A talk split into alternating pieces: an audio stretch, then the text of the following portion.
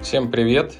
С вами подкаст «Большая дата» обо всем, что связано с большими данными, искусственным интеллектом и их применением ведущими компаниями.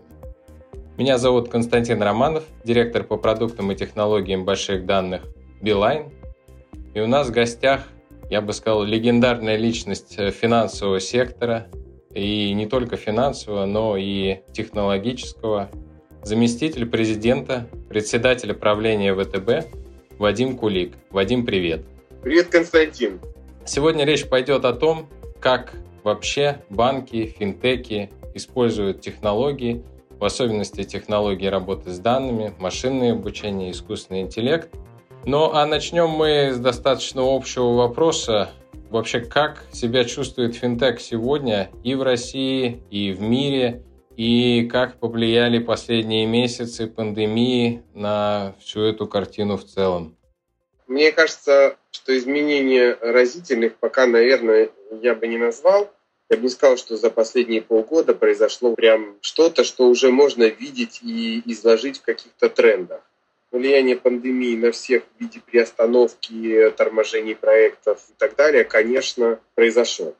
Очевидно, следует ожидать того, что вложений какое-то время не стоит ожидать, потому что все, конечно, поджали, ну и будут поджимать свои расходы и так далее. Поэтому в целом, наверное, некоторая падения активности следует э, ожидать.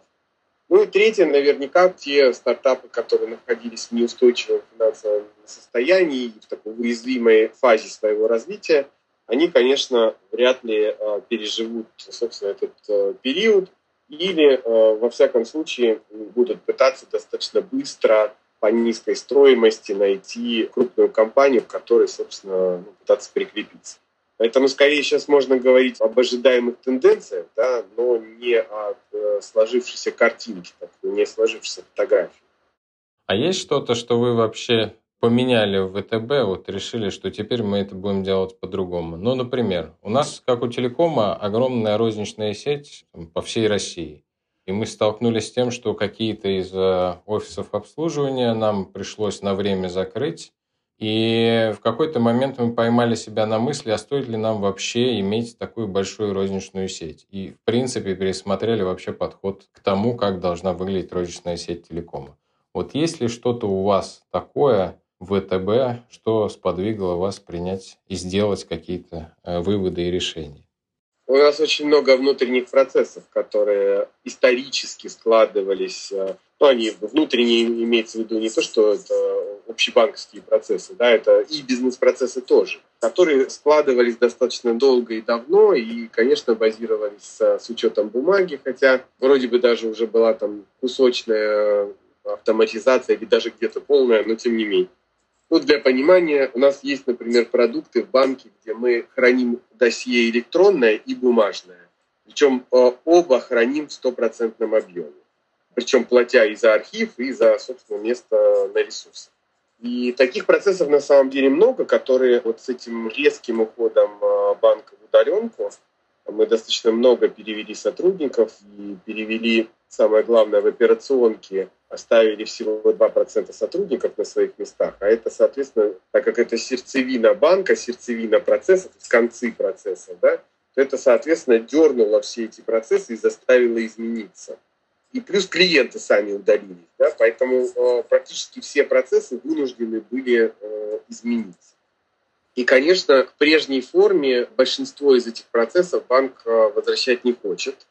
Сейчас есть несколько э, направленных на это программ, которые, ну, во-первых, фиксируют эти, будем так говорить, достижения удаленки и, собственно, дальше будут их развивать. Да? То есть, э, ну, например, у нас очень интересный там проект, коллеги открыли в банке, я как технолог очень его приветствую, это программа безбумажности. Вот она как раз, соответственно, вот докручивает все эти процессы, теперь оставшиеся, для того, чтобы вообще в принципе избавиться как бы от этой бумаги или ее там минимизировать не менее чем в три раза. Это породило целую не только как бы зафиксировать достижения, но и не остановиться на этом, а пойти дальше и, получив этот импульс, попытаться совсем задаться вопросом, а зачем, ну, как в твоем примере, зачем мне такая сеть, в нашем примере, а зачем нам вообще, в принципе, бумага, в каком бы то ни было процессе. Да? И вот, соответственно, мы как бы движемся э, по этому поводу.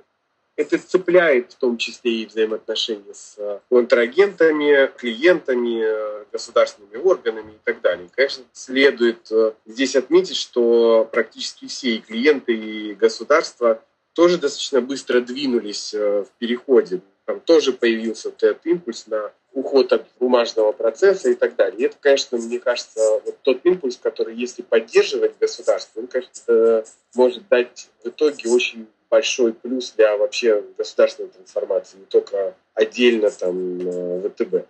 И, кстати сказать, даже если не брать в расчет трансформацию, в России, в принципе, я считаю, что банковская отрасль очень продвинутая с точки зрения э, сервисов и использования сервисов. Я, например, был в Берлине, но это было еще до пандемии, конечно же. И просто в центре Берлина попытался расплатиться телефоном. И на меня посмотрели и сказали, это что? что вы с этим хотите сделать? Я говорю, хочу Apple Pay оплатить, а у нас только карта или кэш. Что это такое, ни разу не слышали. И это центр Берлина. А здесь э, в России э, там я езжу и по регионам, и э, чуть ли не каждый индивидуальный предприниматель, если уж не Apple Pay, то как минимум перевод на карту точно примет. Ну, то есть кардинальная разница. Вот ты как считаешь, за счет чего России удалось так вот уйти вперед в части развития финтех и сервисов и их популяризации? Но здесь сочетание нескольких факторов, на мой взгляд, к этому имело отношение. Первое, мы как финансовый сектор э, развивались чуть позже, да, чем европейцы и американцы. У них был тоже период бурного роста, но в этот период бурного роста они, ну, во-первых, как все вот эти мейнфреймы ставили, вот это вот все. Была такая модель очень своеобразная, децентрализованная с одной стороны, а с другой стороны, наоборот, централизованная получилась. И она оказалась очень неповоротливой. Мы развивались, когда уже было много доступно новых технологий. Это был э, все-таки период уже 90-х, и много появилось не только на уровне железяк, но и на уровне технологий вообще как таковых.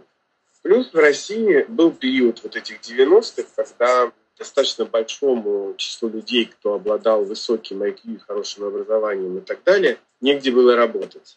И я знаю очень много коллег, которые там из фундаментальной науки, с техническим образованием и так далее, собственно, двинулись в банковское дело, то есть концентрация талантов. Я, в частности, тоже попал а, в банковскую отрасль, в общем, а, имея техническое образование. И, собственно, вот этот вот приход технарей, появление новых технологий и быстрая достаточно конкуренция, это период быстрого очень роста, который, собственно, здесь происходил. И вот если сравнить, то же самое происходило в Китае, но китайские банки оказались ну, тоже не очень быстрыми и не очень поворотливыми.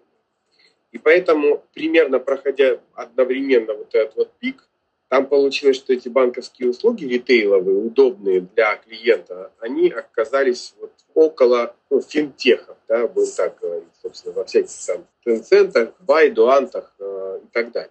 И ровно потому, что там при такой же ситуации э, скопившихся возможностей банки ими не воспользовались. А здесь банки, ну, имея этот импульс развития и получив этот талантливый ресурс, они побежали. И, собственно, ну, наверное, так э, все и получилось. Что, наверное, там я могу еще сказать, что вот если вспоминать эти 90-е, да, когда там начиналось ну, развитие, первые скоринговые модели мы делали, ну, страшно, наверное, назвать это скоринговыми моделями. Они, конечно, только русский текст похож, а так, в принципе, смысла никакого общего. Мы делали, продавали первый автокредит в России, да, это был 97 год. Собственно, страшно же было вообще кому-то кредит выдать, какому физическому лицу. Кризис в стране, ну, как бы перманентный. И, собственно, какую-то мы первую считалку сделали. Но и так как эти считалки как бы плохо работали, очевидно, то закрутился вот этот маховик. И достаточно быстро банки поняли, что ключевое конкурентное преимущество – это скорость одобрения, риск и уровень одобрения. То есть чем лучше ты одобряешь, тем больше к тебе приходит хороших. Соответственно, ты снова лучше одобряешь и лучше риск. И вот эта взаимосвязь этих параметров сработала как велосипед. То есть, если ты хочешь быть первым, тебе нужно лучше всего одобрять и лучше всего риск иметь. И дальше, соответственно, чтобы лучше одобрять, нужно лучше модель, еще какие-то данные, нужно еще какую-то математику, здесь нужно еще чего-то. А так как предположить о многих вещах не сразу удавалось, да, там, ну, например, влияет ли какой-то негатив или не влияет на платежеспособность, то этих гипотез, которые были отработаны в каждый исторический момент, их было очень много. И, соответственно, приходилось заниматься разными интеграциями, поисками э, этих данных, построением различных методов и так далее. Это все вот допустило как бы появление инженерных практик, инженеров и так далее, айтишников в этой области. Ну и очень помогли нам все кризисы. Это тоже как бы на самом деле огромный позитивный импакт оказало на именно становление риск-менеджмента, data science э, и IT, вот этой спайки. Потому как профиль клиента менялся резко, скачкообразно, волнообразно. И для того, чтобы с этим, ну, во-первых, а, это предвидеть, во-вторых, не сильно закручивать, потому что если ты сильно закрутишься, у тебя протухнет весь портфель и вырастут сильно резервы. То есть нужно очень аккуратно и плавно это делать. Ну, первый раз мы, конечно, все ошибок наделали. Но, тем не менее, вот это управление входом в кризисную волну, подготовка к росту просрочки, модели в этой просрочке, и тут же начала развиваться вокруг collection огромная, как бы тоже математическая история. Кому звонить, когда звонить, каким скриптом, кто должен звонить э, и так далее, кого лучше предупредить, кого смс. Ну, в общем, как бы вот все эти модели, которые там запускались, Значит, дальше получилось, что как бы нужно развивать и рисковую часть, и вот эту collection, но с другой стороны нужно управлять еще ценой. И стали э, развиваться дополнительные куски, связанные уже с э, бизнес-моделями на стыке риска и бизнеса. Всевозможные риск-based прайсинг модели, потом э, модели оттока и так далее, ну, чуть более заходя уже в глубину. Потому что твоя задача удержи хороших и как бы собери плохих. И вот, вот эти вот скачки э, волн, которых там как минимум было три, они были разные. Они запустили практически внутри уже банков такой взрыв э, необходимости моделировать не только в области риска, а это и collection, и бизнес-задачи, э, как бы отток там и так далее. На самом деле много. И это как бы внутри стало показывать очевидные результаты, очевидные эффекты.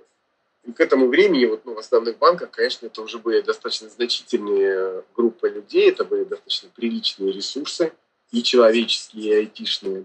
Плюс прибавлялись технологии. Дальше надо понимать было тоже какой кусок. Есть еще один элемент, где тоже была точка роста, из-за которой выросло много что. Это фрод-мониторинг. Причем фрод-мониторинг как э, кредитный, да, с которого все начиналось, да, как не дать мошеннику ну и, собственно, потом появился второй, достаточно быстро появился, это фрод платежный. Здесь начала возникать необходимость биометрии, потому что, собственно, все банки там примерно в 2007-2004 все начали фотографировать. Собственно, без фотографии это, соответственно, было невозможно одобрить заявку. Ну и более того, собственно, дальше происходило там сравнение этих э, образов и так далее. И здесь запустилось вот это компьютерное чтение, ну, для того, чтобы опять-таки убрать руки оттуда, иначе долго. То есть можно, конечно, руками скачать фотографии, но тогда ты долго, тогда тебе клиенты лучшего качества, тогда, соответственно, у тебя хуже риск, и тебя оттуда снова выдавливает. Поэтому это был вот прям вот такой вот огромный бег. Ну и плюс, понятно, что когда стали работать машины, мошенники пытались с самого начала, но только они тоже стали промышленными на их стороне запустилась тоже промышленная революция, и они начали промышленно нам закидывать разные варианты мошенничества. Тоже со скоростью условно 2-3 схемы в квартал. Что это породило? Это породило новый виток гонки вооружений на нашей стране. Очевидно, нам нужно было ломать эти как бы, схемы, придумывать способы, как проверять, да, автоматизировать и так далее. Ну и дальше, когда накопилась эта компетенция в банке, очевидно, за этим э, стали двигаться и корпоративные куски. Но самый близкий кусок, конечно, это малый и средний бизнес, где тоже ничего не известно про клиента. И они стартовали с небольшим лагом в параллели, и это, собственно, также примерно развивалось. Ну и, собственно, уже позднее всего стали подключаться крупные корпоративные процессы к этому. Поначалу считалось, что там нет места для моделирования, нет места ни для чего, такого вот применения модельного. Но потом оказалось, что есть интересующие части, их на самом деле много. Первое чтение новостей и их применение в мониторинге. Потом оказалось, что в мониторинге можно вообще очень много тоже сделать моделей. А потом оказалось, что в целом можно поддерживать ну, так называемые вечно зеленые лимиты для клиентов, у которых ничего не изменилось. То есть довести мониторинг до бесчеловечной функции и фактически обеспечив клиенту еще и максимальный комфорт, когда клиенту самому не надо ни о чем беспокоиться проходить эту как бы регулярную процедуру. Поэтому на самом деле э, таких областей там ну, есть, и они там продолжают э, открываться, находиться, но это вот все последствия вот этого такого достаточно бурного взрывного роста. Я понимаю, почему это не произошло в Восточной Европе. Они с небольшим лагом по отношению к нам развивались. Ну, так можно отметить, что в Польше так немножко получше, да. Когда у меня был опыт работы с э, европейскими странами, я внедрял моими коллегами фабрики кредитные в европейских странах. Ну и, собственно, искал данные для того, чтобы там модели в том числе строить, делать сами конвейеры и так далее. Я понял, в чем их проблема. Значит, они очень маленькие. Они совсем небольшие по численности, а у каждой свое локальное законодательство, свои локальные источники данных, свои локальные, собственно, структуры хранения этих данных, бюро, государственные органы власти, они все как бы абсолютно кто во что гораст. И я понял, что вот это отсутствие масштаба делает нерентабельным это внедрение. И как это не печально, отсталость этого как бы сегмента банковского, она мне понятна. То есть, по сути, два ключевых фактора – это масштаб, а второе – это умная математика, дата сайенс и все, что с этим связано, машинное обучение, которые, по сути, явились двумя факторами развития Константин, там не только Data Science, да, там на самом деле вот этот стык рисковиков, Data Science, айтишников и продуктовиков в бизнесе. Вот эта четверка, да, она являлась ключевой. И дальше, так как они с горы все побежали, то все, и этот маховик понес. А вот если уж делать на это ставку, как ты видишь, куда банки двигаются дальше в этом направлении, для чего они еще будут применять искусственный интеллект, машинное обучение. Мы, например, в телекоме, там уже понятно всем эти модели оттока, склонность покупки, это все как бы прошлый век. Мы уже там разработали собственные платформы распознавания голоса, голосовых ассистентов, собственные платформы видеоаналитики, чтобы понимать, что происходит у нас в розничной сети. Ну, то есть это постоянно какие-то инвестиции в новые и новые вещи, которые дают развитие всей компании в целом. Вот как ты считаешь именно в банках, какие вот либо следующие вещи, либо те, которые уже вот-вот приходят, э, такие самые интересные, основанные на применении как раз искусственного интеллекта и машинного обучения? Я так могу сказать, что то, что ты перечислил, очень похоже на как бы, состояние в банках. То есть понятно, что моделирование де-факто как бы проникло практически во все там, процессы, элементы управления. Да, и без этого, в принципе, там, ну, банка современного нет вообще. Наверное, здесь есть какой нюанс, вот э, заходя в а, будущее и обсуждая вот эту футуристичную как бы тему, да, а где же, собственно, вот этот новый клондайк, что, собственно, даст новую волну к развитию. Ну, на мой взгляд, новой волной к развитию будет нативное взаимодействие с банком. То есть э, управление своим счетом э, через голос и через, э, собственно, ассистента-помощника голосового. Но это не так просто с точки зрения, ну, во-первых, и банковской тайны, и подтверждения сделки, и вообще всего прочего. Я думаю, что в этом году такие очень многие выйдут на рынок с пробными версиями таких, во всяком случае, помощников. Но это один из ближайших таких вот бумов, которые следует ожидать. И в целом вот этот э, переход на нативную историю – это как бы первая большая часть. Вторая, на мой взгляд, большая часть – это предсказательные все системы, связанные с тем, чтобы убрать от клиента навязчивую всю рекламу. Банк не предоставляет услуг первой потребности. Банк предоставляет средства для достижения потребности в основном.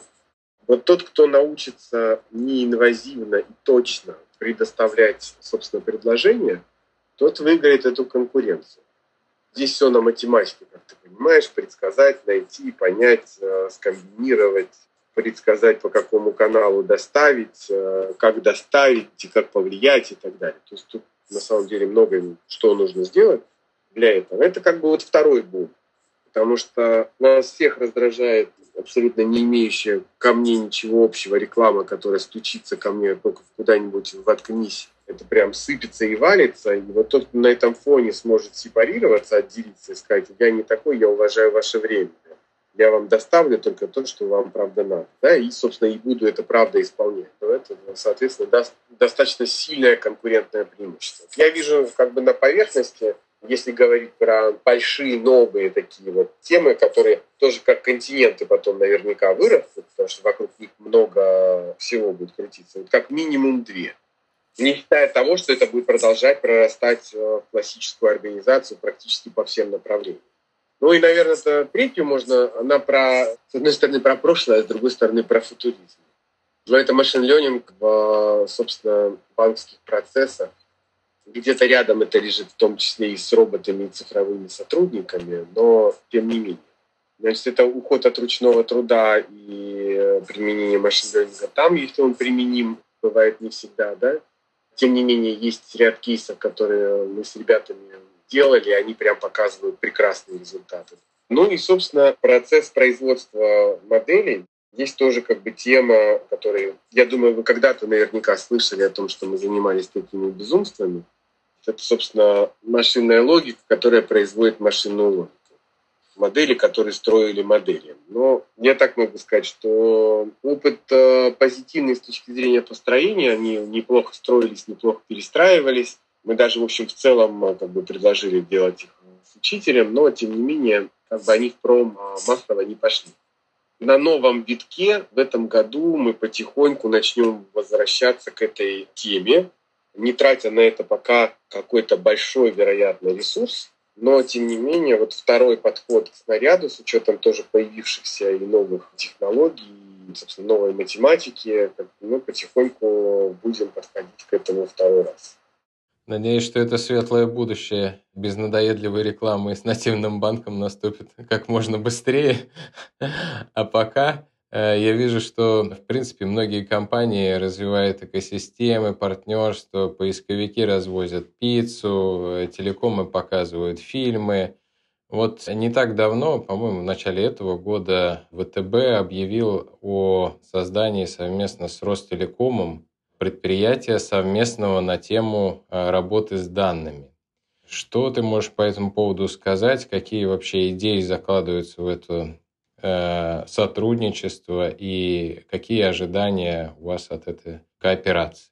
Ну, смотри, первое, у нас есть объединение все-таки данных между нами и Ростелеком. В каком смысле объединение? Все-таки это разные паттерны, разные классы данных. Мы, конечно, ничего не объединяем, но, тем не менее, как бы рассчитанные алгоритмы на разных сетах, они позволяют все-таки получить несколько другой результат. Второе, мы, конечно, не хотим уходить вот в ту стезю, которая работает в OneFactor, и составлять ему конкуренцию. Не в этом, скорее, смысл мы все же хотим попытаться а, как раз ответить на задачу номер два из перечисленных мной. Это, собственно, вот эта максимальная персонализация и предсказательная способность. Значит, откатывать мы будем, конечно, эти попытки в первую очередь пока на себе. Если у нас это ну, как-то более-менее начнет получаться промышленно, и у этого будет какой-то спрос, то, ну, наверное, тогда мы рассмотрим, как, а, соответственно, это монетизировать по внешней периметру. Ну, кстати говоря, монетизации данных, я думаю, что рынок уже достаточно созрел. Я просто вижу это даже по тому, как э, мы э, свои сервисы оказываем и финансовому сектору, и государственным учреждениям, именно дата-сервисы. И мы видим, как этот рынок э, растет практически там, в геометрической прогрессии. Поэтому у нас есть большая вера, что бизнесы на основе данных – это тоже там next big thing, скажем так. Может быть, не в горизонте года-двух, но в горизонте пяти лет так уж точно. И по этому пути точно стоит идти. И э, мы даже видели, что вся, в принципе, цифровая экономика построена по большому счету на то, чтобы, основываясь на данных э, не только своих государств, а бизнесов, улучшать все вокруг. И это уже начинает происходить, что приятно. Но и это, это большая область, где можно было бы нам, как большим бизнесом и владельцам данных, создавать принципиально новые сервисы для государства. Я думаю, что сейчас как раз самое правильное время. Есть, э, ну, с моей стороны, некоторые, в том числе, удивление, что в государстве, собственно, тоже произошел а, резкий скачок по этому поводу в осознании, да, и они проявляют большой интерес к разным как бы, инструментам, к разным платформам. Тоже мы внедрили некую интересную геоплатформу, которой можно видеть в онлайне фактически профиль потребления там, с шагом 500 метров в течение суток. Практически по 50 городам, и э, много мы туда нанесли слоев данных. И в общем и целом, конечно, это очень интересно там, для всех, у кого есть территориальное распределение, раз. Второе, это, конечно, очень интересно для тех, у кого есть транспорт и транспортно-логистические задачи. Ну и, в общем, как оказалось, у этого есть миллион разных приложений, в том числе и государств. Именно в построении государственных сервисов для населения. Что тоже было приятно. Вот мы ведем сейчас там несколько разговоров с разными городами вокруг этой геоплатформы. Мы не ожидали, что мы получим, собственно, такой объем запроса со стороны разных государственных структур, органов э, к этой платформе. Да, это звучит очень круто и дает надежду, что государство станет цифровым тоже. Может быть, не так быстро, как мы, бизнес, но в целом мы все туда придем. Ну и а говоря о движении в целом рынка, там нельзя и не поговорить про стартапы, как неотъемлемую часть тех, кто создает технологии, идеи, все новое. Вот насколько ВТБ работает со стартапами в целом, в частности в области машинного обучения, искусственного интеллекта, там, какого внимания вы этому уделяете? Ну, смотри, мы в целом, как ВТБ, работаем очень активно со стартапами. Знаешь, что у нас есть даже собственный акселератор. За прошлый год в общей сложности мы отработали с более чем 500 командами разных стартапов де-факто до внедрения дошли 10, но э, тем не менее, на мой взгляд, это то, что мы запускаем сейчас третий круг уже, да, попробуем там, все больше и больше совершенствовать. Как раз в этом году мы поставили перед собой более агрессивные цели с точки зрения числа доведенных промо объектов.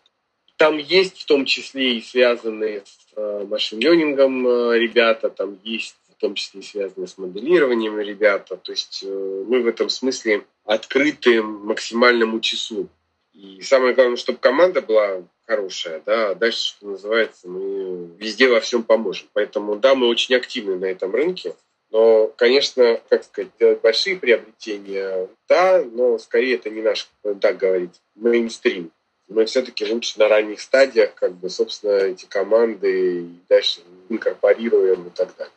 Ну, здесь даже вопрос э, не только про инвестиции, но и в целом. Понятно, что большие корпорации создают огромное количество сервисов и продуктов самостоятельно, но очевидно, что до всего руки у них э, просто и головы могут не всегда дотянуться, ну или дотягиваются не так быстро, как у стартапов. Поэтому, например, мы в Билайне, ну и даже совместно с Ассоциацией больших данных создаем историю, когда э, стартапам даем возможность, например, получить доступ э, к данным, которые они при обычной жизни, скажем так, никогда бы не получили. И это огромная возможность э, сделать что-то новое, крутое достаточно быстро. Поэтому здесь даже не столько и не сколько инвестиционная составляющая, а сколько именно новые идеи, новые продукты, новые сервисы.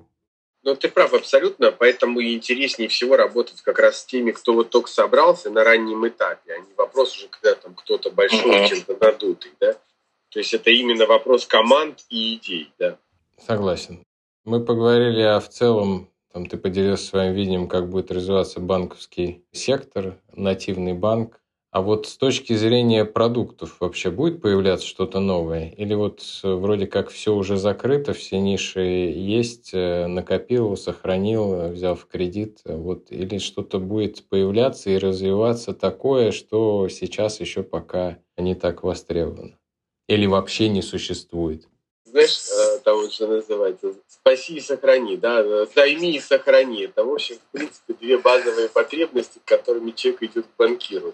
Там еще есть, ну, переведи, да, в общей сложности. Понимаешь, если вот с этого уровня смотреть, с уровня первичной потребности, то предположить, что изменятся вот эти продуктовые семьи большие, там депозиты, кредиты, переводы, платежи, вряд ли. Но на самом деле ведь это же семейство продуктов, внутри них их очень много. И мне кажется, что здесь совершенствование никогда не остановится. Потому что все время будут добавляться вот какие-то фишки, какие-то там э, изменения технологические. Казалось, что карточный эквайринг будет существовать всегда. А в ближайшее время, наверное, собственно, вот вместе с QR-платежами на СПК да, и так далее, мы, видимо, окажемся в эре, когда не будет карточного эквайринга. Хотя оказалось, там, условно, пять лет тому назад, что это вечно и незыблемо. А на самом деле э, вот этот переход э, и появление технологической фишки и плюс ее реализация на государственной платформе позволяет э, фактически совершить стране очередной большой скачок. И это как бы будет менять, конечно, рынок и так далее, но базовый у человека все равно это платеж. Он платит за продукты питания, например. Но как уже будет обрабатываться платеж, он будет обрабатываться совсем по-другому. Ну и для клиента, и для, собственно, продавца вот эта транзакция будет оказываться дешевле в результате вот этого как бы пути. И мне кажется, что вот это перерождение, переосмысление того, как реализуются эти продукты, сколько в них добавленных компонент, что теперь требует клиент от этой услуги и так далее, оно все равно будет заставлять и сами продукты, и процессы, которые их производят, э, меняться. Ну что ж, согласен, я точно уверен, что таким движением уже сейчас нас ждет светлое будущее и в банковском секторе, и каждый клиент получит то, что он захочет. Спасибо, Вадим. Мне кажется, мы очень объемно охватили всю банковскую отрасль за несколько десятилетий, не побоюсь этого слова. С вами был подкаст «Большая дата» обо всем, что связано с большими данными искусственным интеллектом и их применением ведущими компаниями. И я, Константин Романов, директор по продуктам и технологиям больших данных Билайн. И у меня в гостях был заместитель президента, председателя правления ВТБ Вадим Кулик. Вадим, еще раз большое спасибо. Спасибо. Хорошего вам дня. До свидания. До свидания.